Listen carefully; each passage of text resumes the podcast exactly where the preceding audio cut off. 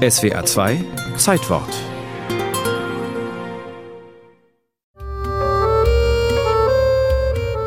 Seine Glaubensbrüder und Schwestern sind längst nach Deutschland zurückgekehrt oder von den Briten nach Australien deportiert worden. Als am 13. April 1950 der letzte deutschstämmige Templer Jerusalem verlässt, ist der israelische Staat bereits gegründet. Deutsche sind im Heiligen Land nicht mehr willkommen. Ganz im Gegensatz zu den ersten Templern, die sich Mitte des 19. Jahrhunderts in Palästina niederließen. Die württembergischen Pietisten hatten sich von der Landeskirche abgespalten.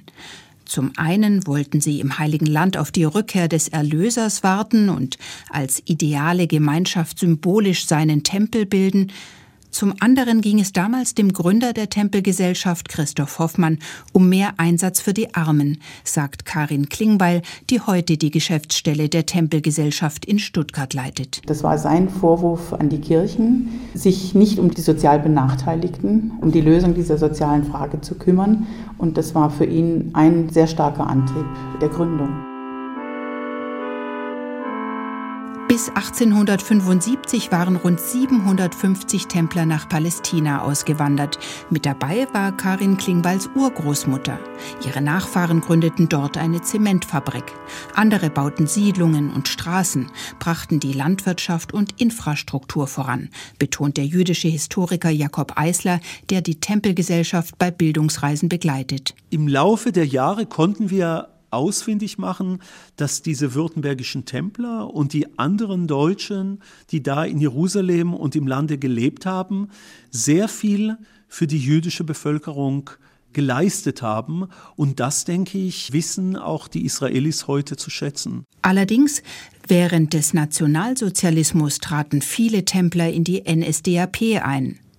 Angesichts dieser Geschichte findet es der israelische Historiker Chaim Goren erstaunlich, dass sich der israelische Staat nicht stärker von den Templern distanziert, sondern deren ehemalige Gebäude zu erhalten versucht. Dass in Israel etwas, das zu den Nazis gehörte oder Nazi-Geschichte hat, wird restauriert und erhalten und in Gedächtnis zurückgebracht.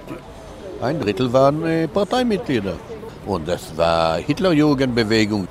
Wir haben Bilder von Kämpfe, von Hitlerjugend, endlose Geschichten. Die Leitung der Tempelgesellschaft hat sich bemüht, diesen Unterwanderungsversuchen etwas entgegenzusetzen. Hat deswegen auch die Schriftleitung der Zeitschrift von Deutschland nach Jerusalem zurückgeholt, um die Zeitschrift in der Hand zu haben, damit die nicht zum Sprachrohr etwa von NSDAP-Sympathisanten wird. Jörg Klingbeil leitet heute die Tempelgemeinde in Stuttgart. Ihre ehemals pietistische, streng konservative Haltung haben die Templer hinter sich gelassen. Heute sind sie von einem liberalen Geist geprägt. Ihre Gottesdienste feiern Laien ohne liturgische Vorgaben. Es gibt keine Pfarrer, keine Taufe, keine Sakramente. Also wir glauben zum Beispiel nicht an, an die Trinität. Also für uns ist Jesus ganz eindeutig nicht Gott selber, sondern er ist ein Mensch, der ganz bestimmt eine sehr intensive Beziehung zu Gott hatte und in diesem Sinn eben das menschliche Zusammenleben propagiert hat. Deutschlandweit zählen die Templer heute rund 700 Mitglieder. Außerhalb von Pandemiezeiten kommen rund 20 von ihnen regelmäßig in Stuttgart-Degerloch zusammen. An ihrem Stammsitz feiern sie alle zwei Wochen Gottesdienst und tauschen sich aus. Das gesellige Beisammensein sei ihnen wichtig, betonen Karin und Jörg Klingbeil. Und obwohl die Gemeinde deutlich überaltert ist, blicken beide optimistisch in die Zukunft.